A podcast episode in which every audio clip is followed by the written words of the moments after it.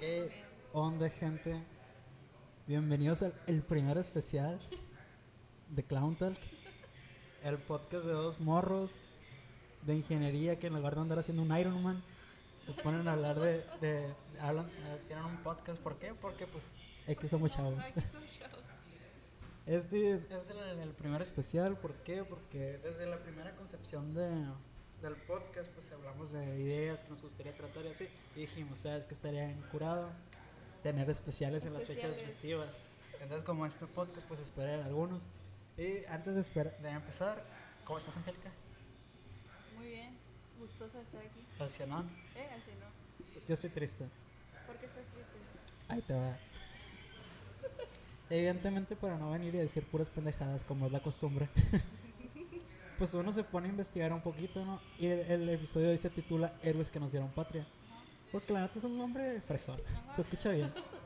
A lo mejor ni hablamos de, qué era, de Miguel Hidalgo acá, pero... pero... ¿Quién era? Pero se escucha fresón. Entonces, yo me puse a investigar acá personajes históricos de, de México, chilos, así. Y me entré en la historia de, de ni más ni menos de Pancho Villa y Emiliano Zapata. Y ya estaba leyendo sus reformas y por lo que peleaban, Zapata que por la tierra y la madre. Pancho Villa era más, más valemadrista y, y pues es, es algo muy de mí, ¿no? Eh, leer conceptos a lo mejor complejos y decirlo de una manera bien mamona, bien, bien simplista, pues que en esencia es, es lo que es, pero pues esconde un background mucho más grande. En, en primera instancia lo hago para que la gente pues se anime a investigar un poquito y dejarlas algo picadas, por así decirlo. Pero en segundo también es porque así soy yo, simplista y mamón. Entonces, pues como ya se darán cuenta, ni Pancho Villa ni, ni Emiliano Zapata fueron personajes históricos para esta fecha, 16 de septiembre. y ahorita pues mando siendo bien pendejo. O sea, ellos son los personajes históricos del 20 de noviembre. Qué dato curioso, el 21 es mi cumpleaños. Mi mamá sintió las, las patadas de mi nacimiento en el desfile del 20 de noviembre. Dato curioso y nomás. curioso. Entonces, antes que nada, pues, aunque no lo crean, audiencia mexicana, tenemos audiencia en otras partes del mundo, como lo es India, España, Irlanda y Estados Unidos. Uh. Entonces, para, entonces vamos a, pues, Angélica que sí investigó bien, que sí hizo bien la tarea. Ya te puse en un pedestal para que te, cuando te equivoques, te valgas madre. No me estás, no me estás amenazando. No, entonces, eh, Angélica, ¿nos puedes comentar un poco de lo que fue la... que fue lucha? Sí, que, que fue una lucha, La ¿no? independencia. Ajá, la lucha de la independencia Que se celebra 16 de septiembre. 16 de septiembre. Que, pues, por concepto, es la principal fiesta, ¿no? De la patria patriótica de México. No es el... Ah, sí, Nacional, ¿verdad? principal. Yo pensé que era el 20 de noviembre. Es que lo ligo con mi cumpleaños. Que para mí mi cumpleaños es la fiesta patriótica más grande de México. Pues no, es la independencia. ¿Lo quitas? ¿Tú sí quitas? Sí. Sí. Ah, bueno, pues es la principal fiesta nacional de México, que fue después donde nosotros nos independizamos, y como le dice ahorita lo que es la conquista española. Y pues que eso tuvo mucha repercusión. Dato curioso. Dato curioso. Vi, vi que Angélica traía anotaciones bien de, de la conquista española. Yo le dije, mochate con la información, no seas culera. No no te dije, mochate con la No, información. ¿cuándo me dijiste? En el otro podcast va a salir que dije, mochate con la información, ¿eh? No. Lo vas a escuchar en el otro Lo a podcast y vas a escuchar, ver a que... escuchar. Escúchalo. Dije, mochate con la información, se sordió No. y ahorita ando valiendo madre. No, no, ya. No, pero ya igual te ni, me. No te ni me la enseñes, nada. ni me la enseñes. Pues, No la neta, pues voy a hablar desde el punto bien ignorante porque voy a... Con lo que me acuerdo de la secundaria, la neta. No, y pues es que mira, la verdad, les voy a ser sinceros, yo no investigué en cuanto a, por ejemplo, las etapas de la independencia, de los personajes y el trasfondo de los mismos. Pensaba, por ejemplo, yo pensé que tú ibas a investigar. Sí, que es, eso era lo que yo quería investigar. Ajá, pero pues investigó la Revolución Mexicana.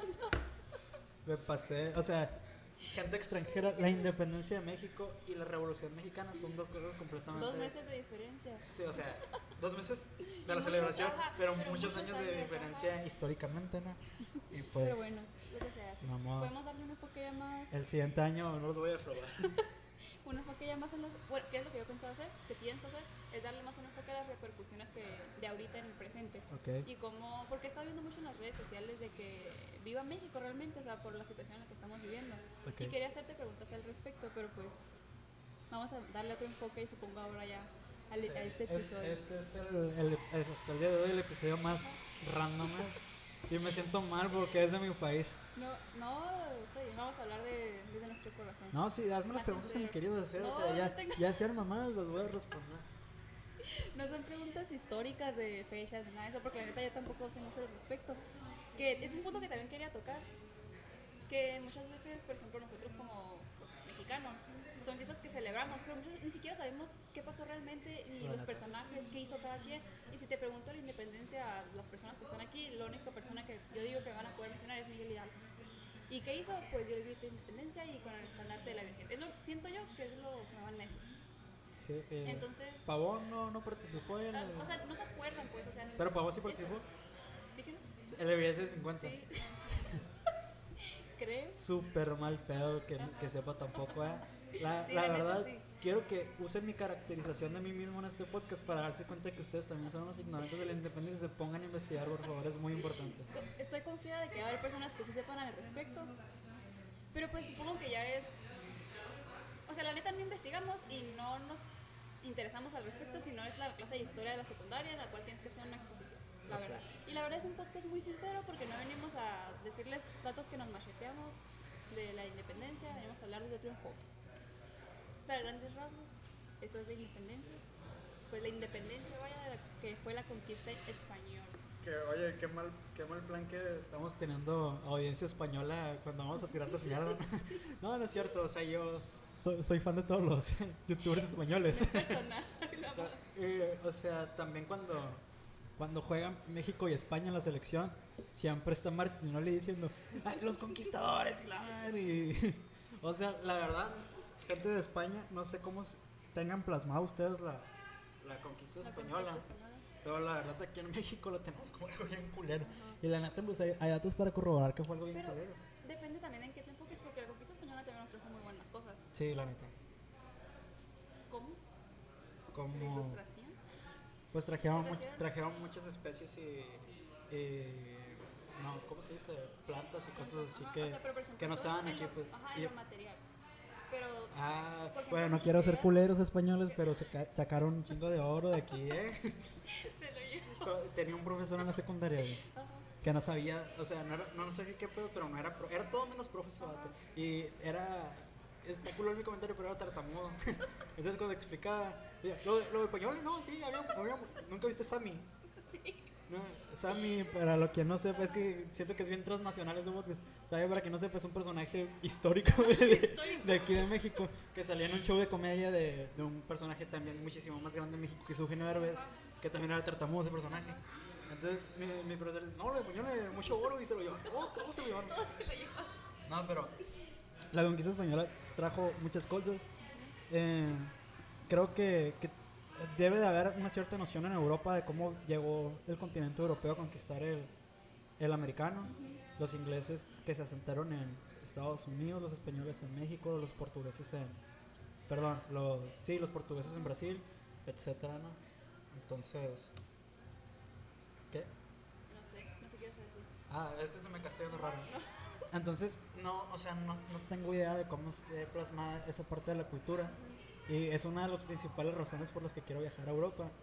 Para... Para preguntar ahí, ey, ¿qué fue? Quiero conocer al colectivo popular, pues. O sea, no le quiero preguntar a un, historiador español. O Pero sea, saber realmente qué piensa le quiero preguntar a una persona que, que cursó historia en el Ajá. curso del, del gobierno, Oye, pues. qué interesante, o sea, preguntarles desde qué perspectiva lo ven ellos, pues. Ujú, O sea, a lo mejor nos ven ellos como los salvadores que llegaron a, a darle un chingo de, de- de esperanza y vida a, a un pueblo indígena que no sabía ni qué pedo. Ajá. Posiblemente. Posiblemente.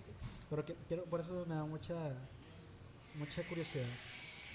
Y la, la independencia de México, pues como todas las independencias, por ejemplo, eh, dependiendo de lo nacionalista que es el país, pues más grande es la, la celebración. Creo que el mayor ejemplo que tenemos y el más cerquita es el 4 de julio en Estados Unidos, que es una ultra mega celebración en el Monte creo. Entonces, aquí en México también es una ultra celebración, nomás para que sepan, estamos grabando esto a 13 de septiembre. Entonces, eh, el presidente de, de nuestra nación, Andrés Manuel López Obrador, ya dijo que el grito no se mueve y que se va, se va a dar en, Que no en, debería. en- en el Zócalo, ajá, en pleno COVID. Ajá. El grito se va a dar en el Zócalo con un- una multitud de gente como ¿Qué, siempre. ¿Qué acontece en el grito, en la emulación? A ver. El, el grito acontece que, bueno, simula ¿no? el, el, el evento que, que suscitó Miguel Hidalgo de, de proclamar las, las grandezas de México y por qué merecía ser independizado en aquel entonces. Y, lo recordamos diciendo viva México y viva las, las cuestiones que nos dieron libertad. Entonces, ajá, por los héroes. Y eso acontece el, el- grito de independencia aquí en México. Y se me, hace, se me hace bien curioso porque mucha gente está tirando mierda al presidente porque va a dar el grito. Pero ¿sabías que Plutarco Elías Calles declaró que el grito es, un- es una fecha inamovible y está en la Constitución? ¿Neta? Ajá, dice que el grito no se puede mover por nada del mundo. No importa cuál sea la situación. Dice que no, No sabía que lo, eso. lo- se tiene que dar. El grito de independencia en el Zócalo y el presidente lo tiene que dar a huevísimo. En el hecho de muerte acá de que me vale madre. Sí, que o sea, lo, tiene que dar el presidente. Pero. Se me hace algo bien cabrón, o sea, que, que ese vato hiciera que estuviera en la constitución. Ajá. Y solo, y el, el, el grito me parece que solo se ha pospuesto una vez. Y leí por qué, pero no me acuerdo. Pero no, no, fue, no fue hace mucho. Y, y hubo un accidente una vez con unos aviones y por 10 años el grito no tuvo un desfile aéreo. Hasta, hasta hace poquito, en el 2007, volvió a tener el desfile aéreo. No sabía eso. Güey, pero yo no sabía, no tenía idea de eso de que no se puede mover y se tiene que hacer Pues es que, o sea, es que yo entendería que lo quitaran, ¿no? Ajá. Y creo que todos. Ajá. Y creo que todos coincidimos en que es, una, es un narcisismo gigante del presidente el hecho de querer darle el grito en plena pandemia. Pero, Pero, está, o sea, se puede defender perfectamente diciendo, pues está en la constitución, tu pero no madre. me imagino a alguien, o sea, no puedo pensar en una persona que tenga tan, o sea, el sentido así de patriotismo tan grande como para decir, o sea, güey, no me importa, yo quiero ir al grito y quiero ir a gritar por los héroes que nos dieron patria y así, o sea, se me hace ya, o sea, igual pues por lo mismo que me estás mencionando de lo de la constitución, Ajá. pero no me imagino a una persona o a un grupo de personas, por más patriotas que sean, que estén aferrados a ello. Quiero. Pues no, nomás, o sea, la puede estar cagando bien duro, no diciendo que era Elías Calles, pero yo sí que era Elías Calles. Elías Calles lo dijo, o sea, para que te des cuenta, él sí era de ese tipo de, de patriotas, ¿por qué? Porque él tuvo que vivir una época en el país donde era derramar la sangre por tu país. Pues sí. Entonces, el otro día estaba viendo una entrevista que le hicieron a, a un, a un soldado del ejército de los dorados de Pancho Villa, que Pancho Villa no figura aquí. O sea, Pancho Villa es un personaje mucho actual que participó en otro tipo de guerra activista de México. Pero el activismo de. El activismo de esta persona me sorprende. Bueno, activista no era, ¿no? Porque no participa en cuestiones políticas actuales, pero tiene un patriotismo muy cabrón. Y lo entrevistan en su casa y él habla, de- él habla y, y en su pesar y en su, en, su, en su sentimentalismo de cómo habla, notas así el, el amor que le tiene a su patria por todo lo que tuvo que sacrificar. Porque me imagino que todas esas personas que vivieron en aquella época tuvieron que sacrificar cosas muy cabronas que nosotros no, no tenemos que hacer. Entonces, el fin, el fin de sacrificar esas cosas que era, pues la patria, ¿no? El, ser libres. Entonces, pienso que, que si has dado tantos esfuerzos de tu vida y si has sacrificado tantas cosas, lo, lo último que te queda después de haber perdido tanto y es, es entregártele totalmente. ¿Tú sientes, por ejemplo, así el sentimiento hacia la patria? No, Realmente no lo sientes. No. Que yo tampoco. no. En la, en la primaria me regañaban por no cantar el himno nacional. Cuando estábamos ¿Te formados... sabes el himno nacional completo? Completo, ¿no? ¿Completo? El de la primaria. eso. Pero es una, es una pieza eh, musical muy bonita, la neta. Es de los. No sé si es el más. No creo que no es el más, pero el de los más como bonitos. No sé si esa sea la descripción que se le Yo, dé. la verdad, o sea, le tengo, le- o sea, qué raro, ¿no? O sea, no me siento muy patriótica ni Ajá. nacionalista, pero le tengo mucho amor a la bandera y a mi himno nacional. Y siento que me identifica muy cabrón. Si te identificas. Ajá, ¿por qué? Porque sabes que el himno nacional alrededor del mundo, el de México, es, es bien particular y conocido.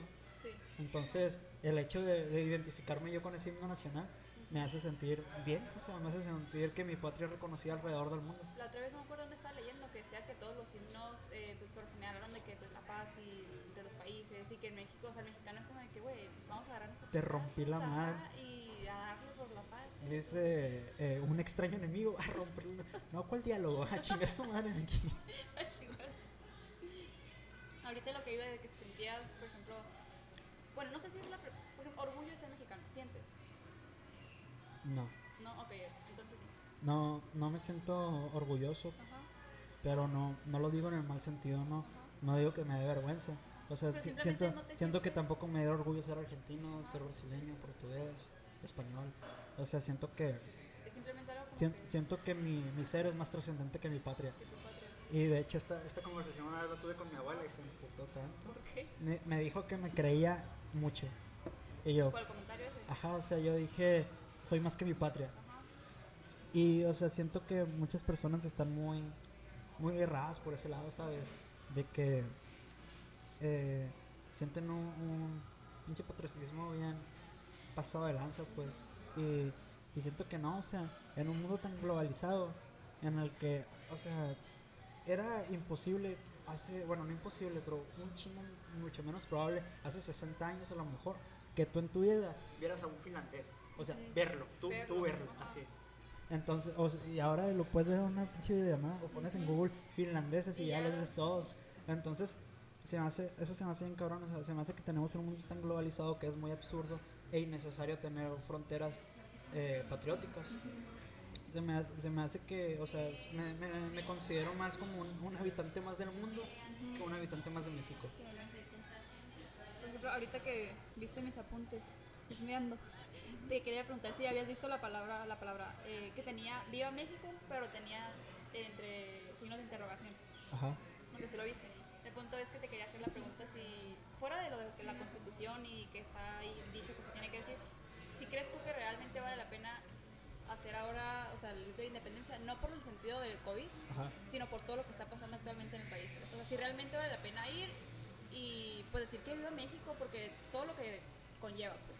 Sí, o sea, entiendo, entiendo que el grito de independencia conmemora un evento del pasado y que no, no representa lo que somos actualmente como sociedad. Me parece que hacer una fiesta en tiempos de en tiempos de me gusta llamar los tiempos de cambio. De hecho, eh, hay un rapero, no voy a decir su nombre, pero tiene una canción que creo que se llama Tiempos de Cambio. Ajá. Muchos ya lo identificarán y no quiero decir su nombre para que no me asocien con cierta persona y digan que soy un pinche copia. Pero es que ese vato le gusta a todos, güey. Pinche cancerbero es la verga. ¿A quién no le gusta? ¿A quién no le Cancerbero? gusta? La neta, al que no le gusta Cancerbero es porque no lo ha escuchado. Te lo. Te juro que cuatro personas Ajá. que me han dicho que no les gusta Cancerbero les pongo sus rolas y les terminan gustando. Porque la neta, el vato es bien sincero, habla bien del corazón. ¿No? Pero te digo, es- o sea, eh, me gusta decir que estamos en tiempos de cambio, ¿no? Porque me considero una persona optimista y no me gusta, o sea, reconozco que son tiempos culeros, pero no me gusta decirle tiempos culeros, me gusta decirle tiempos de cambio. Entonces, eh, reconozco que hacer una fiesta en tiempos de cambio, pues está culero, la neta. O sea, es, es de cierta manera ignorar los, los problemas que tiene nuestra sociedad actualmente. Pero yo también considero que hacer una fiesta.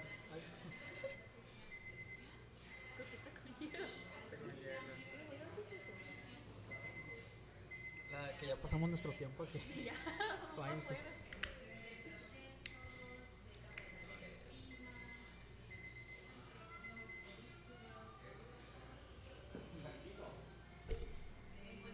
digo, considero que hacer una fiesta en tiempos de cambio es una manera de, de minimizar o incluso de ignorar los problemas por los que estamos pasando en sociedad.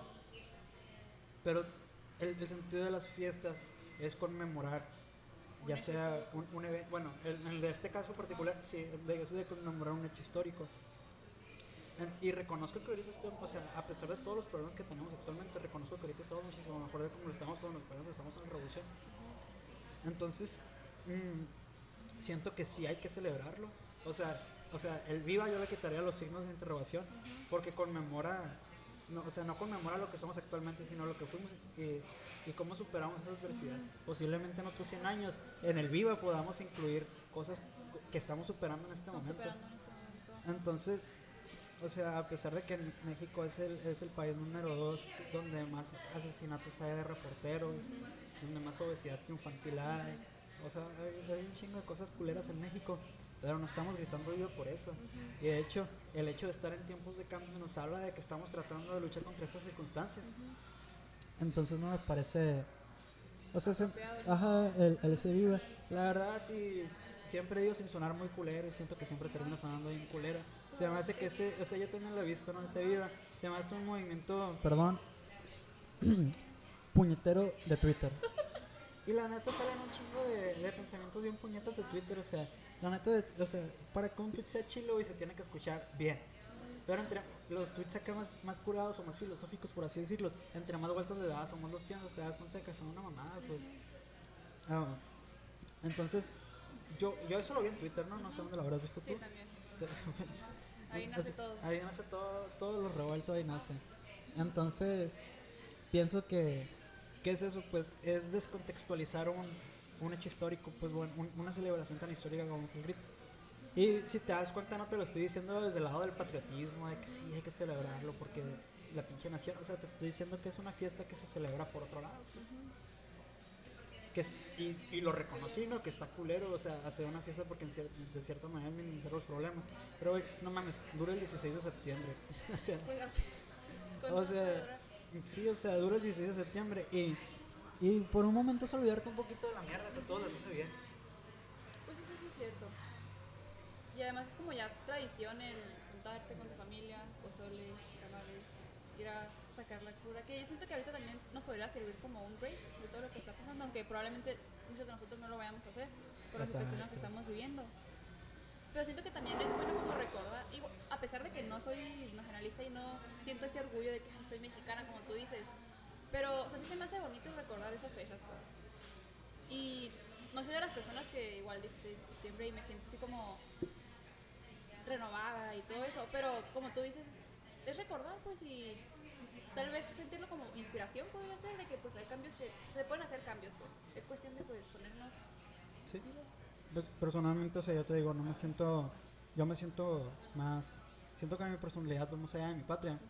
Pero sinceramente, o sea, si me preguntaras que, que si yo quisiera que todos los mexicanos fueran así, la neta no. O sea, no, no me gustaría que, que todos pensaran igual que yo. Que todos pensaban igual. Porque eh, sí siento que cierta identidad se perdería, cierta identidad de la que a lo mejor no me siento orgulloso o, o no me da gusto representarla. Pero, o sea, tampoco me disgusta. Pero siento que, que pierde algo chilo, pues, que de, de eso. Y siento que es, es completamente normal, o sea, porque estás arraigado a la tierra donde naciste, a huevo, a huevísimo, o sea. Siempre vas a tener Des- o sea, desde tu acento, tu manera de vestir, tus, tus creencias eh, filosóficas, eh, bíblicas, lo que tú quieras, o sea, y siendo México un, un país tan diverso, yo me siento bien arraigado a Sonora, o sea, a mí, a mí me A gusta- Sonora. a Sonora, o sea, Ajá. personal- yo tengo un chingo de ganas de conocer el mundo, pero yo quiero volver a Sonora en, cier- en cierto momento de mi vida, o sea, y Sonora que es, Sonora es un pinche desierto culero, pero yo quiero volver porque me gusta, o sea, aquí, aquí nací, aquí crecí y y tiene, tiene un chingo de cosas que comprendo que nunca vería en otro lugar. Y me gustan más las que veo aquí, pues. Me da mucho la atención cómo, o sea, no, hay muchas personas que tienen este sentimiento de que pues ahí nací, ahí crecí y ahí quiero volver y muchas veces ahí me quiero morir, ¿sabes? Como y quiero que me entierren ahí y el sentimiento de como pertenencia a un lugar que podrías llegar a tener, que personalmente igual yo no siento, que muchas, una vez me preguntaron, ¿qué prefieres poder, nunca poder salir de tu país? O sea, puedes viajar dentro de tu país o poder viajar en todo el mundo pero jamás volver a tu país. Ok. ¿Preferirías quedarte dentro del país o viajar por todo el mundo? No, viajar por todo el Viajar mundo, todo la mundo, verdad. de- Pero, por ejemplo, eh, sin ser muy mamón, ¿qué tanto has viajado? Aquí nomás y Estados Unidos, allá arribita nomás. Ok, bueno, yo, yo siento que tengo ese, ese sentimiento porque dentro del país yo siento que he viajado mucho. Ajá. O sea, he estado un chingo de tiempo en La Paz, en Los Cabos, Mexicali, he, he ido a, a Tijuana, pues de aquí Hermosillo he ido a un chingo de pueblitos, de que Ures, Álamos, fui a Mérida, pues a Estados Unidos, estuve a punto de cruzarme a, a Guatemala, estuve así de pasar a Guatemala. Pues al final no se pudo y no pasamos, no, pero te juro que estuvimos a punto de... Estaba bien pelada, güey. Es, o sea, es, es como la versión inversa de, de pasar a Estados Unidos, o sea... La, la neta nos dio miedo, o sea... ¿Les dio miedo? Sí, por eso no pasamos a ¿Por qué les dio Guatemala. Acá como que no poder devolvernos, no sé, o sea... Quedarse allá. Estábamos muy bebés todavía, pues. Todavía estoy ¿Estás en bebé. la prepa? Sí. Sí. Entonces... Guatemala no. Un saludo a todos los guatemaltecos. La neta tienen un personaje que me gusta un chingo. Luis Bumam, el creador de Duolingo. Ese vato es un crack. La neta lo admiro un chingo todos los guatemaltecos. Qué envidia que nació de su, lado de su lado de la De su frontera. lado de la frontera. Sí. Más. Te digo. Entonces. Ah, pues Ciudad de México, no sé cómo se me olvidó. ¿Cómo se te baja? Ciudad de- Entonces, a ver, te digo, México es un país bien, bien diverso. Ujú. Antes de haber conocido tantas culturas, o sea, tantas la gastronomía, o sea, puede ser un chingo de lugar donde estás por la gastronomía. En. Mérida no le echan sal a nada, No le echan sal. no le echan sal. Ah, sí, ya me habían comentado, yo creo Una, que... una vez est- estábamos comiendo huevo, Ajá. estaba bien desabrido porque no le habían echado sal. Entonces yo le dije a mis compas, esta madre está bien desabrida, vamos a pedir sal. Ah, fierro. Y le dije al mesero, oye, ¿nos puedes traer sal? ¿Sal? ¿Qué es eso? No, o sea, sí la conocía, Ajá. pero ¿cómo? ¿Para qué quieres sal ¿para acá? No, pues para echarle al huevo. No, no, pues le dije, no, sí, sí, sal, por favor. Ajá. Ah, fierro. Y pues uno pensaría que te iba a traer un salero. No, nos trajeron un bote de sal de la cocina porque no tienen saleros. Entonces, ¿qué pedo? O sea, y en ningún, en ningún lugar donde te sientes a comer hay saleros o en lugares muy raros, pues. O sea, nosotros comemos en... Yo cuando voy a un lugar me gusta comer en el centro de la ciudad. Porque es el lugar donde más... Donde vas, a, donde vas a encontrar el platillo más auténtico de ese lugar. Y, donde, y en, es- en el centro de la ciudad, donde el platillo es más auténtico, no tienen saleros. Ajá. Entonces me habla mucho de la, de la autenticidad del pueblo Del ese que no- pueblo, que, no tiene saleros. Entonces por eso yo siento ese... Yo creo que porque he conocido otros lugares es porque me ha empezado a gustar más mi, mi estado. Yo creo que Como en comparación. Ajá, o sea, yo creo que si estuviera aquí nomás y dije, "A la verga, me Ya, quiero te quiero, aquí". ajá, te quiero decir. Entonces, o sea, si quiero conocer otro lugar y decir, pero siento, o sea, con lo poquito que he visto, que siento que ha sido poquito, eh, sí me gustaría, tengo un sentimiento muy arraigado aquí. ¿Y ¿Qué, qué tiene que ver esto con, con la independencia? No, pues estamos hablando de independencia de México, en general México y este patriotismo, supongo. Algo bien. No digo yo, digo yo. Me siento bien, bien de que no sé ni qué pedo, no, no traigo nada preparado, nada, nada, nada. Aunque te sabes, ¿qué quieres comentar? Vamos a hablar de, ahorita vamos a hablar de Pancho Villa, chingada. se va- vamos a grabarlo ya. No, pues ahorita estamos diciendo de lo que nos dejó. La independencia, ¿no? Y Que la pues, conquista española en general. Sí, que la, que la independencia, pues obviamente no lo que más nos dejó fue la libertad. Ajá, la libertad.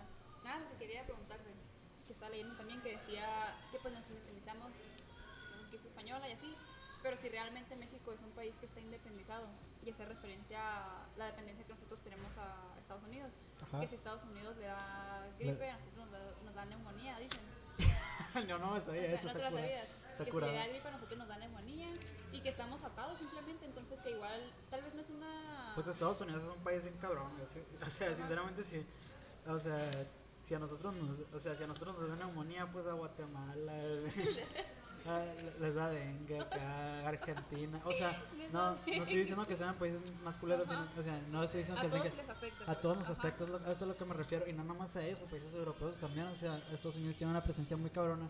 Pero siento que nosotros, al ser vecinos de ese país, tenemos una concepción más, más engrandecida, más de- engrandecida, del ajá, país. Y es lo que habla de que la independencia como que pasamos de una jaula para pasarnos a otra. O sea, salimos de una jaula para entrar a otra. Ajá. Por todo, como dependemos, pues, lo que sea de mano de obra, el petróleo, todo lo que, en lo que estamos Que ya, relacionados. que ya es una dependencia muchísimo más generalizada, ¿no? Ajá, también. eh, esta- cuando nos independizábamos éramos esclavos, ¿no? O sea, viéndolo desde ese punto, pues estamos mucho mejor Ajá, ahorita. sí, estamos mucho mejor. Pero son ya diferentes, pues. Igual siento que igual si hay una dependencia, como te estaba comentando. Sí, Pero es mucho más difícil, siento yo, salir de este de, de esa relación que tenemos con este país, porque tiene mucho mayor poder adquisitivo ahorita lo que es Estados Unidos que lo que tenía España en ese entonces. Entonces ya Sí. ahorita pues los tiempos han cambiado un montón, ya todos estamos conscientes de eso. Y siento que sí es mucho más difícil. ¿Crees que algún día se pueda salir de, ese, de esa jaula No en la que estamos? Sí, ¿Piensas No. que está- México ya está como atado? ¿Sí? Sí. Ay, qué.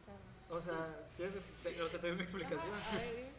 Pues es que, por ejemplo, cosas que que tú guardas el dinero en el banco, ¿no? O en un fondo de ahorro. Y te dicen, te vamos a dar el 1% de, de aumento de tu, Aumento. de tu dinero anualmente. Cuando la realidad es que, que el peso se devalúa el Devalúa, 2% al ajá. año. Entonces, aunque te estén dando más dinero, tu moneda está valiendo Ajá, menos en comparación, pues. Entonces, ¿qué, qué tenemos que hacer para, rever- para revertir eso? En primer lugar, no estar güey. Bien. Entonces, te, te lo voy a poner así. O sea, hay un concepto en psicología que dice que tú de, de, de cosas pequeñas, de chiquitas, de particularidades, no puedes venir a, a hablar de cosas más grandes. Pero yo creo que en este caso se aplica. Porque te, voy- te hablar de Sonora, concretamente de Hermosillo, nuestra ciudad. En el. es- no me acuerdo completamente de las cifras, ¿no? Pero te las voy a inventar y te idea tú. En el 2007, esta cifra sí es real, ¿no? En el 2007 se hizo un estudio que es para ver cuánto costaba pavimentar todo Hermosillo. Ajá. Hermosillo en ese entonces costaba pavimentar, no sé, 7 millones de pesos. Ajá. ¿Ok? Que a lo mejor es poquito. Ujú. 7 millones de pesos. Y el, y el fondo de, de Hermosillo para obra pública, o sea, construir escuelas, construir hospitales, eh, remodelar parques, todo ese pedo, estaba rondando Cinco. los, los 5 millones de pesos. Los- bueno, no, mentira, era, era el mismo dinero, ya me acordé, era el- eran los 7 millones. Ajá. Pero, o sea, de, de, eso, de ese dinero, una parte es para pavimentar y la otra es para construir Ujú. eh, universidades, bla, bla, bla. Bueno. Entonces, aquí te pregunto, ¿en qué momento de su historia Hermosillo va a estar todo pavimentado si la ciudad sigue creciendo y el, y el presupuesto para pavimentarla no es... Sigue siendo el mismo. Ajá, ¿cuándo, ¿cuándo va a estar Hermosillo pavimentado? Dime. Nunca. Exacto, jamás, eh, nunca vamos a tener un Hermosillo que esté todo pavimentado. Ajá. Y qué triste, ¿por qué? Porque el pavimento es lo que diferencia una ciudad de un pueblo, Ajá. o sea, la Oye, verdad. sí, ¿qué O sea, eh, entonces, Ajá. o sea, ese es el caso de Hermosillo. Pero si nos vamos a una escala más grande, Gran es lo que le pasa a México y, y te lo acabo de explicar con el fondo que te propone un banco y cómo se devalúa la moneda anualmente. Entonces, entonces viéndolo desde esa escala chiquita, eh, y ahora generalizándolo a todo el país, que hay excepciones, ¿no? Como San Pedro Garza García, que es la mejor ciudad para vivir de todo México. Que de hecho el, el índice de desarrollo humano de San Pedro Garza García es mayor que el índice de desarrollo de Noruega, que es el mejor país para vivir del mundo. Entonces, o sea, vivir en, Nor- vivir en San Pedro es, es Vivir mejor que vivir eh, en Noruega.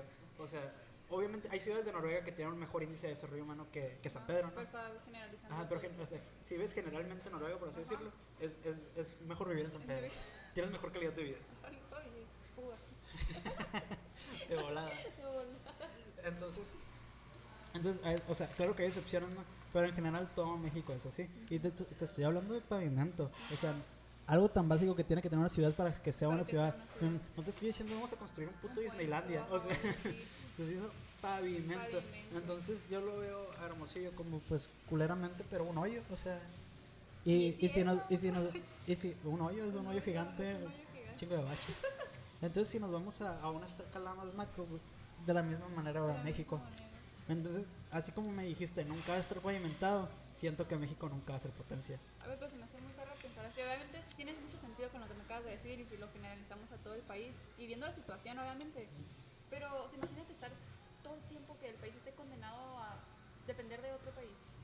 Es que no, no nomás nos pasa a nosotros, pues nos pasa a un chingo de países y es, y es parte de, de- es parte del sistema capitalista en el que vivimos. Yo apoyo el sistema capitalista.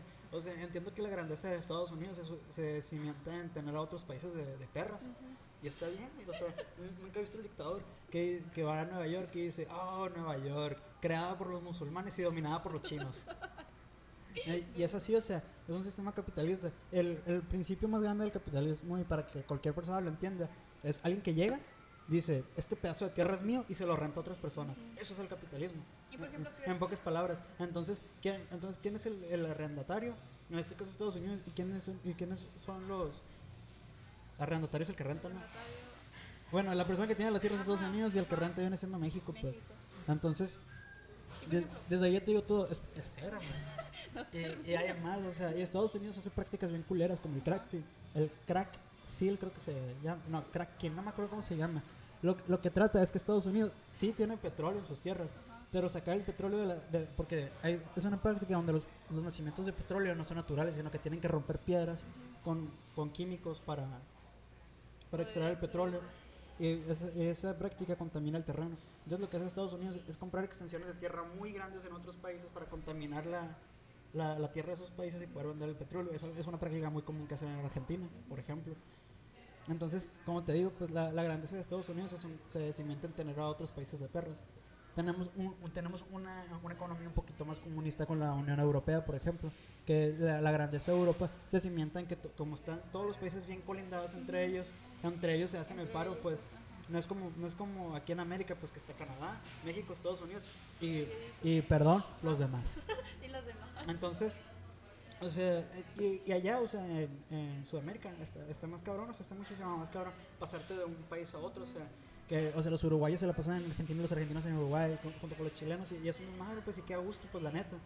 Pero es algo que, que, de que nos priva a nosotros y que otros países más poderosos como Estados Unidos se puedan aprovechar de eso. Y por ejemplo, ahorita que dices que nunca se va a salir de este hoyo, ¿crees, por ejemplo, siento que influye demasiado toda la corrupción en la que está sometido el país, pero Claro. ¿crees que aunque esto se llegara a acabar así en una utopía de que ya no haya y que se use realmente todo como se tiene que utilizar, ¿crees que aún así de todas maneras va a seguir en el mismo hoyo? Pues es una pregunta muy interesante, ¿no? Del narcotráfico. El, el- el narcotráfico. No, yo no veo, mira, te lo voy a poner así. Yo no veo al narcotráfico como un detonante del, de la mala. De la mala administración de México. Veo a la mala administración de México como un detonante para el narcotráfico. Ajá. ¿Por qué? Porque las faltas de oportunidades laborales para muchos de los jóvenes hacen que sea más fácil sumarse al narcotráfico. Entonces, el, el narcotráfico, el, que, el narcotráfico no va a dejar de existir. La única manera de que deje de existir es que el país mejore como país. Entonces, aquí está lo cabrón, pues. Es, es una pinche rueda de hámster, pues. Ajá. El narcotráfico no, no deja que el país avance. Pero a su vez, mientras el país no avance, no va a desaparecer el narcotráfico. Entonces, no- nos- nosotros no vamos a desaparecer el narcotráfico nomás por lavarle el cerebro a todos los mexicanos y decir que está mal. Ujú. O sea, un- una mejor administración gubernamental va a lograr que, que eso acabe. Pero a su vez, el narcotráfico nunca va a permitir que una mejor, una mejor administración gubernamental sea, Suceda, se ajá, suceda. ¿Por qué? Porque, o sea, m- eh, ese, tipo de, ese tipo de cuestiones el narcotráfico las, las maneja y las, Manipula las manipula muy bien, pues, o sea, o sea, la, ay, lo- a mí me gusta ver a los narcotráficos, no, no me gusta verlos, sino que los reconozco como los, lo- los políticos de cuello negro. ¿Por qué? Porque, o sea, estos vatos mueven hilos muy cabrón y muchas veces es más grande que muchos, que muchos políticos, pero desde la sombra. Entonces, entonces que tú me preguntas, ¿crees que si se acaba el narcotráfico va a mejorar el país? No, no creo que sea un, un, un escenario válido, un escenario que se pueda No, dar. pero no solamente en narcotráfico, si me refiero, por ejemplo, a las malas, eh, el mal manejo del dinero, por ejemplo, en la administración y todo eso. Pues, o sea, es que vuelvo a lo mismo, mientras haya narcotráfico va a seguir habiendo eso. mal manejo del dinero. Entonces, no, por eso, es una de las razones por las que creo que México siempre va a seguir estancado. Qué zarro. O sea, eso suena lógico, ¿no? Suena lógico, pero qué zarro, no deja de estar zarro. Sí, o sea, creo que volviendo a lo mismo de que somos más trascendentales que nuestra patria y nuestra nación, pues lo mejor que podemos hacer es, es ir a otro lugar y se escucha muy culón porque, o sea, conozco a varias personas y yo respeto mucho su comentario, por ejemplo, tenemos a, un allegado, tú y yo, que conocemos que nos dice cosas como que una vez se me quedó muy grabado que en un congreso tomó el micrófono y dijo, a mí me interesa irme de México, aprender prácticas en nuestra cuestión que es la ingeniería y venir a aplicarlas a México. Ah, pues qué chingón. Pero realmente, o sea, qué chingón y que, que pienses así. Pero realmente se me hace que no vas a tener esa oportunidad porque México no tiene las condiciones óptimas para que vengas a aplicar algo que aprendiste en otro país. ¿Por qué? Porque por algo se está dando en otro país. Ajá. No es porque al mexicano le falta ingenio, la verdad. Una vez fui a una conferencia donde, donde presentaron un carrito caguamero. Era un, era un carrito que, que estaba hecho para, para almacenar varias caguamas. Y la persona que lo presenta dice, "Ah, ah, ¿no se le ocurrió a un alemán o un holandés que, que están en una punta de en una punta bien cabrona de ingeniería? Se le ocurrió a un mexicano porque tiene la necesidad de hacerlo. Y, y siempre ha sido así, pues, o sea, la persona que tiene la necesidad es quien, quien da el primer paso. Entonces los mexicanos tenemos un chingo de necesidades, la pero no venimos y las explotamos aquí porque no hay las condiciones para hacerlo. Ajá. A ver qué zarro. Y todo el potencial que se está escapando. Y es, una, es un tema del que se habla mucho, siento yo, de la fuga de cerebros, creo que se llama, que se titula. Que pues, que sabe que no se den las oportunidades y que nosotros tengamos que ir a otros lugares a pues, explotar todo lo que sabemos, nuestro potencial y las ideas que llegamos a tener. Y como tú dices, no poder regresar aquí a tu país a retribuir todo, por ejemplo. Es que de verdad siento que el estar aquí en México te da muchas oportunidades. Como tiene desventajas, también tiene ventajas. Sí. Porque te da la necesidad como de salir más, de salir adelante y te da como el ímpetu de saber más y de explorar y todo eso. Pero se me hace muy zarra eso que estás comentando, que puedes ir a otro lugar a pues, explorar ese potencial que tú tienes y desarrollarlo, pero que es muy difícil que tú puedas volver a México y retribuir de cierta manera a lo que te brindó el país y pues Sí, de hecho se me hace bien cerro porque, por ejemplo, yo estoy en un, en un congreso, ¿no? Y, y mi, mi puesto, mi puesto se encarga de, invitar gente al congreso. Y invitamos a personas de todas las nacionalidades porque es un congreso internacional. Pero pues obviamente invitamos más mexicanos que nada pues porque pues se da, ¿no? ajá, Entonces, invitamos a varios, a varios conferencistas que están fuera del país. Entonces, me, me gusta mi puesto porque tengo la oportunidad de tener un acercamiento más allá del conferencista que, que el solo escucharlo en su plática. Y el hecho de, de cómo hablan ellos y de cómo se comportan me, me hace entender que no tienen ni la más ni el más mínimo deseo de volver a México pues por ejemplo pues estoy hablando con personas que te gusta que están en Inglaterra haciendo un postdoctorado una morra está en Holanda otro vato está en Estados Unidos y o sea est- ellos están bien emocionados con, con lo que están haciendo y a lo que se están dedicando pero saben que no se van a volver a México porque no quieren renunciar a lo que se están dedicando porque saben que aquí no lo van a poder no ejercer. y la verdad yo no estoy en contra de la fuga de cerebros, pues que tienen que ir, que se vayan, pues. Y entiendo, entiendo que hay gente feliz viviendo en México y que ven por ellos, pero para la gente que no se siente satisfecha que se vaya, la neta.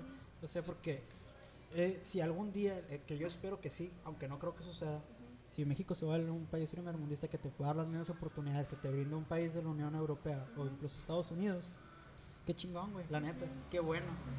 Pero la verdad, si, si ahorita tienes 20 años y estás escuchando esto, para cuando tengas 80 años, probablemente México se encuentre igual o peor de lo que está ahorita.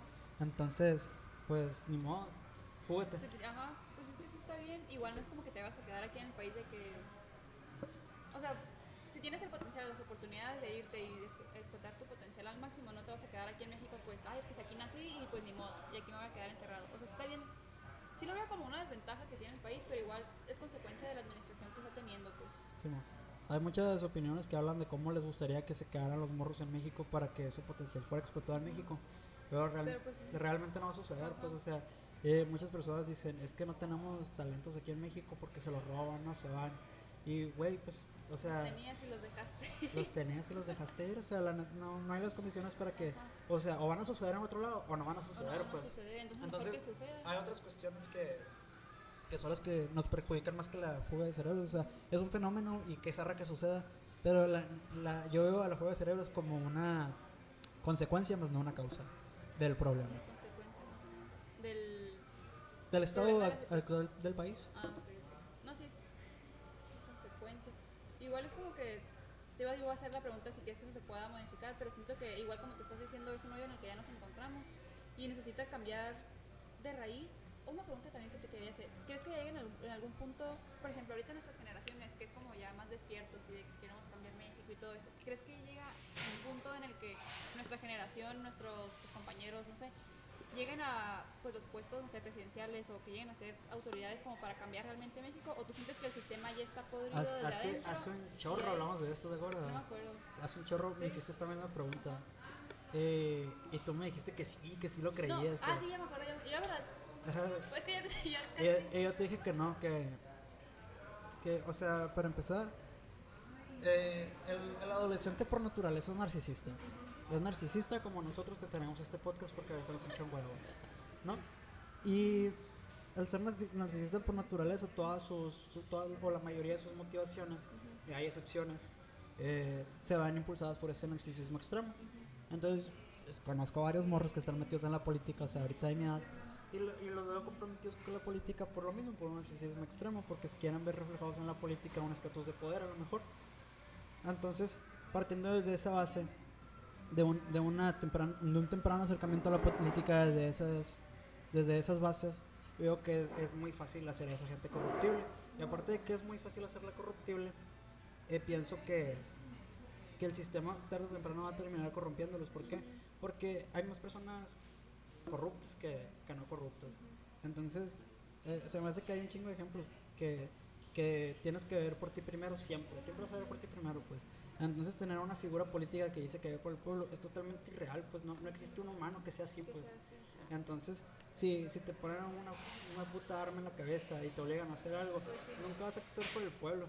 Y, y creo que de, Bueno, de ese Me sentido gustaría, también. me gustaría creer que alguien por ahí existe que podría llegar a actuar, o sea, su sentido de amor a la patria o la nación. Pues, ¿cómo se que llama este auto que vendió Texas? El. Sé, no me quiero. Yo tampoco. Ustedes saben quién Ustedes vende. saben Todos los mexicanos sabemos quién es. Santana. A huevos. Bien equivocado. No, no es Santana. Te digo, por ejemplo, Santana ah, vendió México. y la-. Pero lo que la gente no sabe es que Santana perdió dos guerras antes de. O sea, per- o sea no lo quería. O sea, ¿quién iba a querer venderlo? O sea, perdió dos guerras, lo tenían secuestro y le estaban apuntando un arma, pues, para que firmara. Llévatelo. Claro, pues fierro, o sea, ahí, ahí vemos la naturaleza del humano y la, neta- la gente dice, chinga tu madre, Santana. Pero yo no lo culpo, o sea, o sea, ¿Qué hubieras hecho tú en esa situación?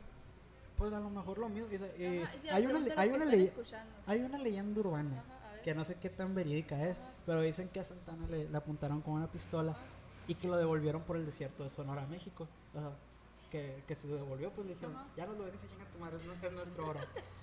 Y se fue. Y dice que se deshidrató en, en el, en el desierto. Y que y cuando llegó al primer pueblo venía enfermo pues, por, por todo el calor que había pasado. Y le dio diarrea y se murió de diarrea. ¿Qué? Dicen. Es una leyenda urbana y la neta se escucha curada y es la que yo decido creer. Y es lo que yo creo. o sea, Sí, o sea, por, por lo cagada que está la historia, literal.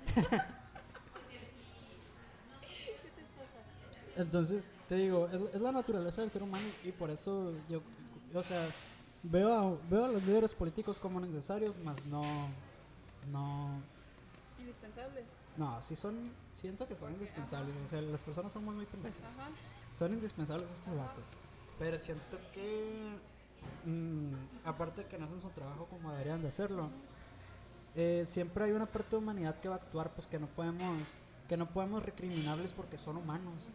Entonces, ya lo vimos, por ejemplo, en House of Cards, ¿la viste?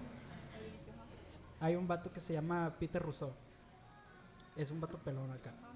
Y Peter Russo sí. lo, es, es bien del pueblo, ¿no? Porque Sí. salió de un lugar bien bajo, según esto, y la- el pueblo lo eligió por, la, por ser la Por prole, ¿no? trayectoria, Acá el sí. vato, chile, la madre. Y ya que llega a su puesto, Le vale madre. no le vale madre, quiere ayudar a la gente, pero no, Pero no lo lo dejan, pues no. Dice, él había prometido unas reformas.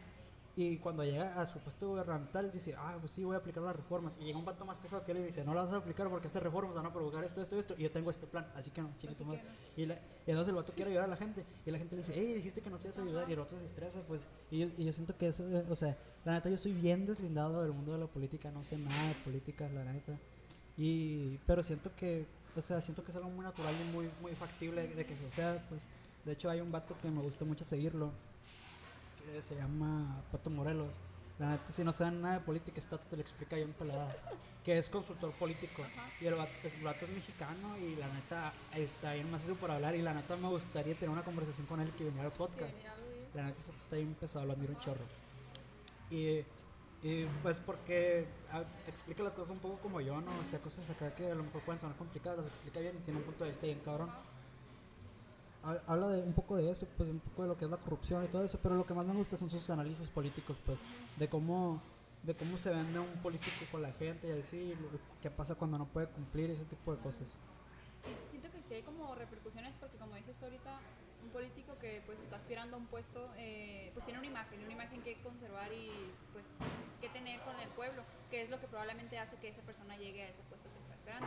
Entonces ahorita cuando tú dices cuando ya le empiezan a poner trabas, ahora el pueblo empieza como, no, pues te habías dicho y este que el otro. Y ahorita lo que te comentaba que a mí me gusta pensar y creer que en algún posible futuro podría llegar a suceder, pues hay niveles, ¿no? Sí, en la política.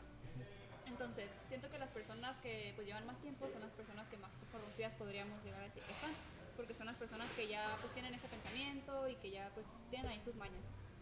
El punto es, cuando esas personas salgan, a mí me gustaría pensar que se van recorriendo los eslabones Ajá. y que va a haber un punto en el que las personas que se están encargando de hacer pues, la corrupción y que no le ponen un alto, pues van a, van a salir y las personas con este nuevo pensamiento van a entrar. Ajá. El Eduardo me está haciendo una cara de que, güey, qué ingenua eres, pero me gusta pensar de esa manera. Sí, está bien. Pero, o sea, yo sé y comprendo que probablemente cuando los eslabones se vayan desocupando y la gente nueva vaya entrando, esas personas que están sobre ti te van a ir corrompiendo y va a ser un ciclo infinito en el cual esas personas nunca Sí. van a salir de, pues, del sistema. Por Sí, lo cual es que, por ejemplo, no es, no es tan simple como que se salga Ajá, y sí, otra ajá. persona ocupe el puesto. pues, Es la persona que va a ocupar el puesto hizo ciertas cosas que le van a dar la facultad de poder ocuparlo. mismo. Entonces, en- Igual es como que el deber favores en la política es súper, súper común. Es como que yo te voy a dar esto, pero me vas a deber un favor. Entonces, cuando tú estés en este puesto, pues me vas a deber uno y aquí te lo Sí, voy a cobrar. la neta vean House of Cards, si no saben nada de política, está bien curada, está bien curada. Sí, o sea, se me hace que está bien bonito este Ajá. podcast porque estamos hablando de gente que no sabemos nada de política para gente que no sabe nada de Para política. gente que no. Entonces, eh, vean House of, House of Cards, hay un, en el primer episodio creo que el, el presidente está haciendo su toma de protesta y Frank Underwood, que es el, el, el personaje principal, dice, entre más, en- entre más cercana está la persona al, al presidente haciendo su toma de protesta, es más poderosa en el país. Y Frank Underwood está medio alejado ahí, pero está más o menos. Y entonces dice, ese vato hizo eso y hizo eso para estar ahí. Ese vato hizo eso y Ah, sí, eso ya, pero para estar ahí. Y de- yo dije, pues a la madre, o sea, Ajá. es cierto. Eh, así el rollo, qué, qué favorable, qué bonito el, Qué bonito. Qué, qué bonito y México. Sí, o sea, y la verdad es, ese tipo de cuestiones no, no son exclusivas de México, no siento que suceden en todos lados. En todos lados. Ni, eh, de hecho, en cualquier etapa que se, en cualquier sistema jerárquico, o sea, no solo en el, siempre la, la figura de, de, de poder y autoridad va a ejercer un control y va, va a hacer uso de sus facultades de poder para aprovecharse de la persona que está abajo. Lo estábamos hablando en cultura de cancelación, de la dialéctica esclavo maestro, que tú, al, por ejemplo, eh, tú al tener, estás, no sé, en un pinche comité, tú al ver al, presidente del comité, comprendes que tiene un rango jerárquico más grande que el tuyo y por ende tienes que obedecerlo. Entonces, esa es una dialéctica que te ves incrustada en el cerebro que por más que quieras no la puedes ignorar. Entonces, lo, lo mismo pasa yo creo en, en la política, pues, de- que cuando alguien con un rango superior te pide algo, pues, modo. Y el desafiarlo, lo que se convierte, el de que no. El, sí, el, el desafiarlo también, también es algo muy humano, mira, el Ajá. vaya, de hecho. Es algo muy humano, pero que o sea, también es, son dos partes que a lo mejor pueden converger. Y pues yo siento que igual también es parte de, de todo. Las interacciones esas que se tienen, como tú dices, eh, alumno-maestro. Y no sé si Esclavo es- maestro. Es, es- esclavo maestro, creo que es otra la que te voy a decir. Alumno-maestro, esa de que cuando tú estás aspirando, eres alumno y tienes pues el maestro, que es como pues mejor que tú, vamos a decirlo así, o tiene más capacidades, etcétera, lo admiras, ese es el punto. La- Entonces pero tú, solo quiero recalcar ¿Qué? que un maestro está, morros todos los que son estudiantes, quiero que sepan esto porque yo siempre me hablo con los maestros. Un maestro está más pesado que tú porque está más viejo, no porque tenga más capacidad que tú. El profe se sabe las respuestas del examen porque lleva siete años poniendo la materia y es la primera vez que tú estás llevando cálculo vectorial, así que morro no te preocupes. Si está pesado no es porque sea un genio, es porque lleva más tiempo que tú. Punto, ya. es, es la experiencia. Sí, o sea, la neta. Bueno, a lo que iba que, por ejemplo, cuando tú estás. Es que no sé si es esclavo, maestro, alumno. No me acuerdo. El punto es que lo que dice, que cuando tú estás en esa situación de alumno, lo voy a decir, eh, pues tú admiras a esa persona y aspiras a ser esa persona. Entonces hay un punto en el cual tú llegas eh, a ser esa persona y te conviertes de nuevo a un alumno porque ya hay otra persona con un rango mayor al, al que tú posees ahora, que antes Ah, era. Es como una escalerita, pues, o sea, Sí. siempre quieres ir más arriba. El punto es que siempre vas a ser un alumno porque siempre va a haber un rango mayor al que tú quieras aspirar. Entonces igual siento que podría llegar a aplicar en lo que es la política porque nunca... Sí, claro. Nu- nunca, Siempre va a haber alguien arriba de ti, pues, y Sí. siempre vas a querer llegar a ese puesto, vas a aspirar Mm. a algo mayor. Y entre más alto el, el narcisismo Ajá, y el, el- y- ajá, se vuelve más extremo. O sea. Y el, el poder que puedes ejercer ante las otras personas es, es total, es corrupto Y obscenamente. aunque o lo sea, queramos negar, o sea, se siente como que tú sepas que tienes la capacidad de poder influir y poder tomar decisiones que van a afectar a otras personas, se siente como el poder, ¿sabes? Como, y, sí, O sea, está zarrita decirlo, pero... Qué chilo. Qué, qué chilo. Pero, o sea, se siente, pues, o sea, tú sabes cuando tú tienes ese poder y tienes la capacidad de influir en las otras personas. hay una frase que no me acuerdo de qué película viene, pero me gusta un chorro, que dice, no me acuerdo cómo yo, bien, pero decía, el poder, el poder absoluto corrompe absolutamente, creo que decía, El poder absoluto. corrompe corrompe absolutamente. absolutamente. Por ese tipo de temas trata, por ejemplo, Watchmen cuando, cuando te plantean a un ser divino como el Doctor Manhattan que puede hacer lo que quiera. Y, pero el vato conserva una humanidad, pues entonces es un paralelismo con presidentes, papas, Dalai Lamas, líderes de sectas, pues que tienen un poder absoluto sobre un cúmulo de personas que los hacen pen- pensar que son casi divinos, pues. ¿Y ahora cómo lo aterrizamos? Viva México. ¿Cómo lo aterrizamos? Te iba a decir a la independencia. Pues es que creo que, que ya es un cúmulo de cosas, pues la, la independencia de México, la neta está bien loca, o sea, Está bien loco. eh, bueno, lo que yo investigué por. Menso, que fue Pancho Villa. Emiliano Zapata, eh, la Revolución Mexicana, hablaban, o sea, eran eventos bien surrealistas, ¿sabes? Como eventos que dices, no mames, o sea, ¿Cómo nomás, nomás en México, ¿sabes? Ajá.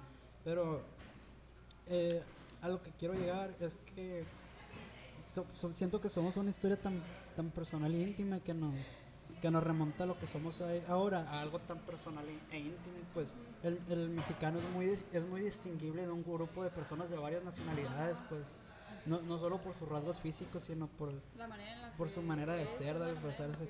mexicano bien caliente, o sea, me he dado cuenta de eso. En, o sea, en videos acá de que de youtubers conviviendo con, con otros youtubers de otras nacionalidades que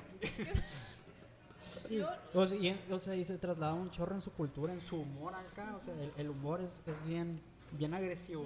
O sea, a mí me gusta un chorro la comedia y así. Y la mayoría de los comediantes estadounidenses son muy de reírse de tragedias o de pendejadas así. Y el mexicano es muy.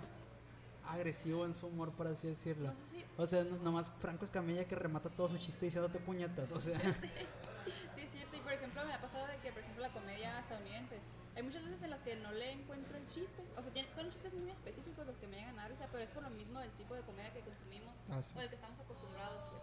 Y a pesar de que todos tenemos diferentes tipos de humor y lo que me da risa a mí pues, probablemente no te dé risa a ti, pero siento que sí es ya otro mundo la comedia, por ejemplo, estadounidense, que se ríen de co- otras cosas, pues. O sea, Sí. es muy, muy distinta, de verdad. sí, o sea, tienen sus curitos locales. Ajá, por tienen así las decirlo. curitas locales. Y, pero fuera de las curas locales de que probablemente no vayas a entender porque no vives en Estados Unidos. Pero también hay. Se ríen de cosas que, por ejemplo, a mí la verdad no me parecen graciosas. Ah, sí, pues, eh, como te digo, son muy crueles Ajá, el, ajá. el humor estadounidense. Ya, ibas a dar una referencia. No, Ah, no, bueno, tengo varios, ¿no? Pero, pues es que eh, son los que los que más sobresalen, por decirlo, los culeros. Pues. culeros. Eh, ¿Cómo se llama este vato? Eh, Anthony Jesely, creo. No mames, pinche. O sea, toda su carrera está cimentada en humor culerísimo. No. Tiene un chiste de, de un primo de él que se quedó parapléjico, eh, no mames, güey. Pues te- un chiste del hijo de Eric Clapton, o sea, ya, güey. No- Y ¿no? sí me río, güey. me- Y lo peor es que sí me río. Sí, Luego también uno que está más light, pero también se enzarra el. ¿Cómo se llama? Luis C.K. Eh, ¿Qué otros? Pues últimamente. Hart se apellida. Empezó haciendo un humor más light, pero luego ya se empezó a pasar de verga. Es Porque, lo que pega. porque es lo que Es lo que pega, ajá, es lo que vende. Sabe algo que no vende, ¿no? ¿Para qué lo haces? ¿Para qué estaba haciendo un ¿Para qué podcast? si no vende, no, sí vende, sí vende. No, la que, que está bonito el podcast. Es un, un- un proyecto, es un proyecto lindo. Ajá. Te decía, entonces, pues es una, una concepción cultural muy padre la que tenemos y, y siento que, que mucho de, de la historia, el respeto que le tenemos a la historia mexicana viene bien adoctrinada de la escuela. Que siento que, o sea, la escuela evidentemente creo que todas las escuelas públicas del mundo tienen esa, esa historia donde te tienen que vender a tu país como la Ujú. mera verga. Pero pues está bien maquillada la neta. Ujú. O sea, eh, tenemos una universidad muy chingona aquí en Hermosillo, que es la Unison, que a pesar de la mierda que le tira Hermosillo ahorita, es una de las mejores universidades del, del país. país. O sea, hay muchos foráneos. Ay, perdón, te. No llegó. ¿No te digo? No, no. Hay muchos foráneos así de Ajá. que gente colombiana, así, mucha raza viniendo a la Universidad de Sonora porque es una buena universidad. Una buena universidad. Entonces, hay, los historiadores de la Unison son otro pedo. Y el otro día me estaba metiendo a, a leer sobre, sobre así sus, sus artículos de historia. Y otro pedo, o sea, te dan otra perspectiva histórica bien, bien zarra, o sea. Y pues era, eran, esos tiempos eran tiempos de cambio precisamente como los que estamos viviendo ahorita. Ajá. ¿Qué iba a ser? Se me olvidó. Probablemente, no sé, probablemente muchas de las cosas que estamos viviendo ahorita se graban en los libros de historia y te las venden totalmente diferentes. Y nosotros seamos los viejitos cascarrabias que digamos, no, no es cierto. Ah, que ahorita te iba a decir de que terminé, me acordé que terminé Shingeki y que Shingeki no Ya se acabó la última temporada. eh, no sé, no estoy segura, pero terminé lo que estaba en el- las tres pues, Ah, ok, no ha salido la última. Yo pensé que ya había salido porque ya va a salir. y ya va a salir. Yo no la he visto, estoy esperando que salga la última para verla Para toda. verla toda. No, pues sí, estamos a ver ahora. Pero ahora lo que iba, que hacen, eh, me acordé porque hacen esto de que modifican la historia para lo que, o sea, lo que dan a conocer a las personas es muy distinta a la historia que realmente es. Pues. O sea, es válido. obviamente, Ajá, la van a vender a su conveniencia, obviamente, obviamente hay un chorro de cosas que no sabemos que pasaron. Igual de la independencia, muchos sucesos que probablemente si nos los dijeran o nos vendieran no estaríamos de acuerdo con ellos, pero pues es un movimiento que ahorita ya no puede, siento yo que no podríamos desacreditar porque es tanto tiempo de, de tradición y de festejarlo y de me- conmemorarlo que ya está muy a nosotros, los mexicanos. Incluso en otras en otros países también que no, no. No sé, creo que en otros países lo que vende México es el 5 de mayo. Ah, es cierto, es el 5 de mayo. Sí, sí, es verdad. 5 de mayo. El otro día estaba en la televisión en un episodio de Teen Titans. Ajá. Salió un, un especial del 5 de mayo y estaban comiendo tacos acá. Pinche taco Todo duro acá. Se Sí, mo. saca y se troza. Sí, él. Que a- hablando de gastronomía mexicana, ¿sabes dónde salió el nacho? El otro día me puse a investigar por qué se llamaban nachos. Resulta que unas gringas llegaron a un restaurante donde ya se había vendido todo. ajá, Y el, vato, y el vato del restaurante, por ser gringas, no les quería decir que no. ajá. Porque traían dólares. Entonces, con lo que encontró en la cocina, dijo, le va a hacer un platillo especial. Y con unas tortillas acá fritas. Les puso queso de carne Y se las llevó así. Y, el mes- y al mesero le, le preguntaron cuál era el nombre del platillo, pero el mesero que hablaba inglés a medias cre- creyó que, que le preguntaban por el nombre de él, pues del mesero. Y dijo Nacho. y así se le quedó. y ahí se le quedó Nacho. Es verídico. 100% real, no fake. Estuviste ahí. Ahí estaba. En la mesita de atrás. Yo, yo me comí, lo, no me comí- yo por mí se acabó la comida, ¿sabes? Y- Qué. Lo vi ya que dije, ah, qué cagado. Tú lo escribiste ahí en el blog. Qué suave. Qué rico. Nomás, mm, mm, eh, dato histórico. Histórico. ¿Qué? Es que estos brackets no me dejan, no me acostumbro.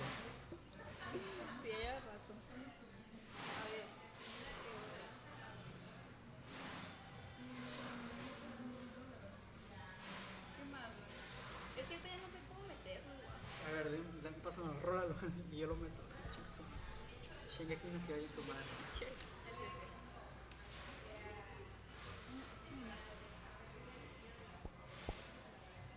¿Cuál se lleva, arriba o abajo? Ah, la cultura prehispánica, güey, que eso está macizo. Bueno, pues ya, ya te la mamamos mucho, España. Muchas gracias. Pero a- ahora sí viene lo chilo. Lo que nos arrebataste, hijo de tu puta madre. Es que la neta, como trajo cosas chilas, trajo cosas culeras, la neta. Entonces- Principalmente pues por la- el proceso todo este que se vivió, ¿no? De esclavitud.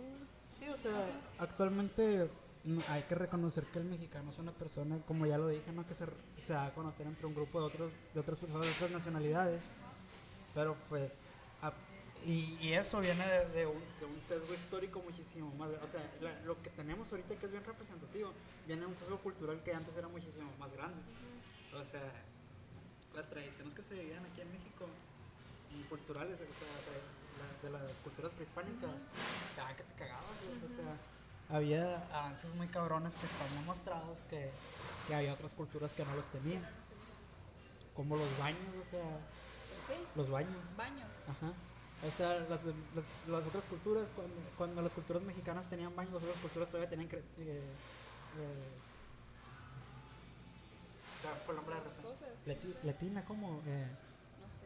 donde hay un hoyo nomás. Ajá, sí, ya sé cuál, pero no sé. Le- Letina, ¿cómo se llama? Cretina, ¿no? O sea, Cretina. No, no sé. no me acuerdo. Pero, o sea, tenían un sistema de un sistema de ductos de agua donde podían cagar y se iba a una fosa común. Se iba a una fosa común. También con esos mismos ductos estaban manipulados de manera tan estratégica para que las personas pudieran bañarse y regar las plantas. O sea, eh, estaba bien cabrón. Leí un libro que me gustó mucho que se llama Azteca, que es una novela que habla precisamente del tiempo de la conquista. Qué bueno que me acordé que leí ese libro ahorita. güey. Leí ese libro Azteca, está súper recomendado el libro. O sea, el libro es una novela. Pero toma argumentos de, de culturales Cultural, reales. Pues. ¿no? Por ejemplo, la moneda de aquel entonces que era maíz, maíz molido Ujú. y se vendía en polvo. Y el maíz molido pues, viene siendo harina, ¿no? Ujú. Entonces la harina se usaba como moneda y era, la- era lo más valioso que tú podías sembrar el maíz, ¿no? Por el tiempo y dedicación que necesitabas para sembrar el maíz. Y, y pues vivíamos con el trueque. Entonces una de las cosas más, una de las cosas muy importantes que nos trajo la, la conquista pues fue el sistema monetario, que pues se me hace muchísimo más eficiente que andar sembrando maíz Pues y, sí. y esperar a cosecharlo para a la verga ser Ajá. millonario. Entonces, pe- entonces habla del libro desde la perspectiva de un hombre que, que su hija va a ser desposada, bueno, no desposada, sino toma, dicho bien, tomada como esclava sexual por un español, ¿no? Entonces te habla de todas las, to- todas las, todos los pedos pues por los que pasa, ambientado en, en eso y, y cómo vive la, la conquista española, que los ve como demonios, ¿no? Cuando ya llegaron a, a partir madres estos datos. Y que, y, y la neta, o sea, si ganaron los españoles fue por la, no fue por la fuerza militar, fue por los avances tecnológicos avances que que tenían traía, ¿no? en ese momento. Que también, o sea, hablamos mucho como mexicanos de, de decir, ah, pues eran bien inteligentes los aztecas, pinche calendario súper exacto y la madre era pinches matemáticos pasados de verga. Pero pues los ingenieros europeos son los que nos Pues vinieron a partir la madre. La neta, o sea, pinches números se los pasaron por los huevos los españoles. pa, pa, pa. Y luego, por ejemplo, ahorita me llama la atención que dices Por ejemplo, que antes no era una religión, sino que se, fue la que se vino a imponer. Que Mm. antes era el dios de la lluvia, el sol, la luna, lo que sea. ¿Cuándo dije eso? ¿En otro podcast? No, ahorita que mencionas lo de los calendarios y todo eso. Ah, o sea, me ok. refiero a las creencias que teníamos antes. sí. Y que siento que, por ejemplo, si no se hubiera dado este suceso ahorita, pues lo estaríamos adorando. Todavía no. A lo mejor no estuviéramos en Estaríamos un bailando Starbucks para acá. que llueva y cosas así. Entonces, son de las cosas que nos dejaron. No sé si para bien o para mal, yo creo que. Sí, pues, hay culturas que todavía, en las que todavía sucede. ¿no? Que prevalece esa, esa costumbre. pero creo, costumbre. creo que en nuestro caso particular, no, no por tener a Estados Unidos de vecino, Pues más que nada. también. Pero igual siento que sí está, eh, está muy arraigado. Y por ejemplo, lo del Día de Muertos. Mm. Antes aquí se celebraba un mes, que eran 20 días en ese entonces, y ahorita ya. y si- por ejemplo, la Catrina es la imagen, la representación de una diosa de Dama de la Muerte, creo si no, si mal no recuerdo. Que se le daba eh, pues como tributo a ella, entonces lo de los altares y las flores y todo eso, y el cementerio, es de allá, pues son tradiciones que ahorita nosotros tenemos como nuestras, pero que. son- Sí, o sea, que, to- que todo el hecho del, del Día de Muertos y todo ese pedo, pues viene siendo una pinche mezcla, ¿no? De- Ajá, de, la una- cultura católica sí. que nos impusieron y la concepción que ya traíamos nosotros de la muerte. ajá. Y que se relaciona con el pasado, la muerte. Pero igual son un chorro de cosas que dejamos de hacer y hay un chorro de cosas que también empezamos a hacer por lo mismo de la conquista española.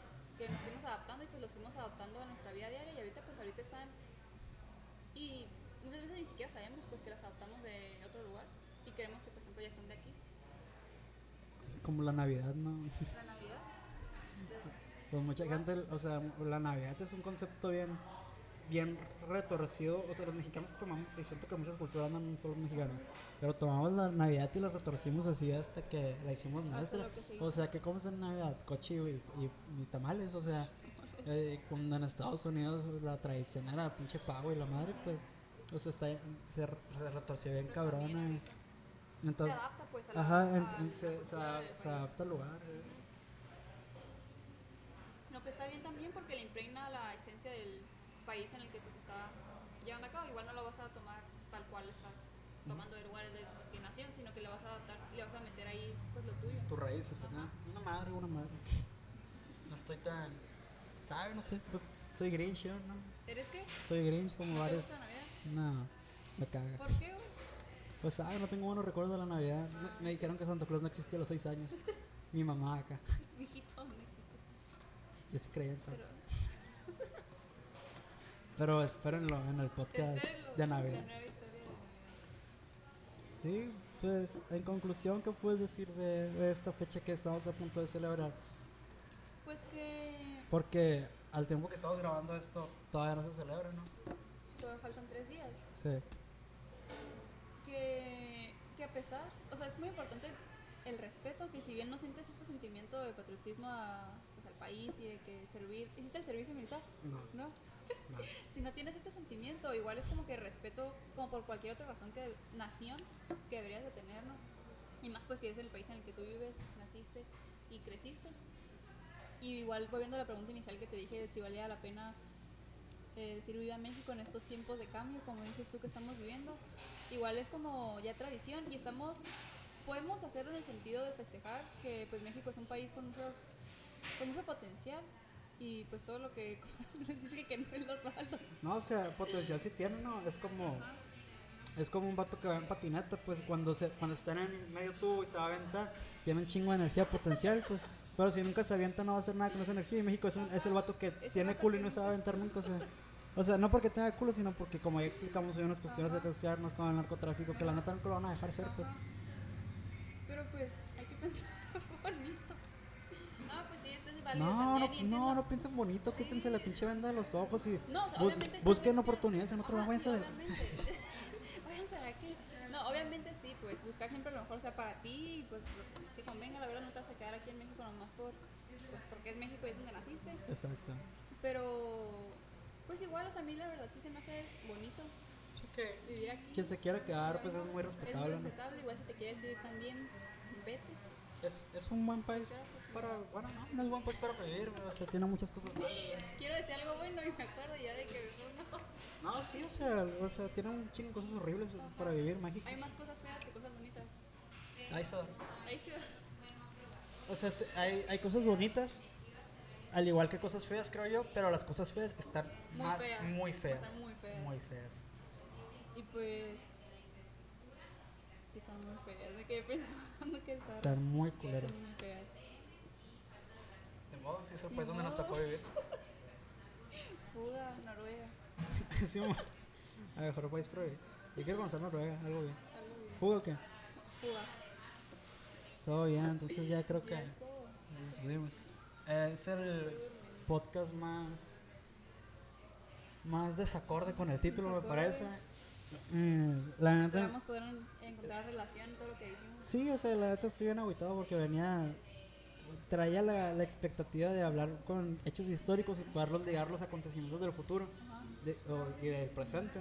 Ajá. Que si se han dado cuenta, ya han escuchado los demás podcasts, es lo que usualmente hago. Y me agüita desviarme de mi, mundo, de mi modo superando, pero pues ni modo. Pero para la Revolución Mexicana vamos a estar listos ya. Ya ni va a, va a investigar. Ay, pero qué hueva. Y hicimos el de la independencia, de la revolución, se siente medio. No, es que, es que no, el de la revolución está curado porque la neta, Pancho Villa era un hijo de puta. Eh, Zapata tenía Vamos a colita que le hablar al pise. respecto. El Centauro del Norte a la verga. Se, se nota que sé el tema, Se ¿no? nota que sabe del tema. No, no a es cierto, no sé nada, no sé nada del tema. Somos, ¿Recuerdan cómo se llama el ¿Cómo se podcast? llama el podcast? No, Siempre que digamos alguna cosa que esté mal o que no estemos seguros, acuérdense del nombre del podcast. Exacto. Muchas gracias por escucharnos de nuevo. Estén pendiente de los siguientes especiales. Se vienen especiales curados. El de, el de Halloween. El de ¿no? El de Halloween El, el de Halloween voy a contar mi historia de terror que la neta todos se cagan con esa historia. ¿Sí, sí sabes cuál no te digo ¿El de la mesa? Sí, Sí, güey. ah, ya sé Oh. cuál. Oh. Voy a contar el de las tijeras. güey. Ni al caso. No, sí da miedo, sí da miedo. Todo bien, ustedes digan. Pues, después. Sale, Sale morros. pues, Gracias, chao. bye.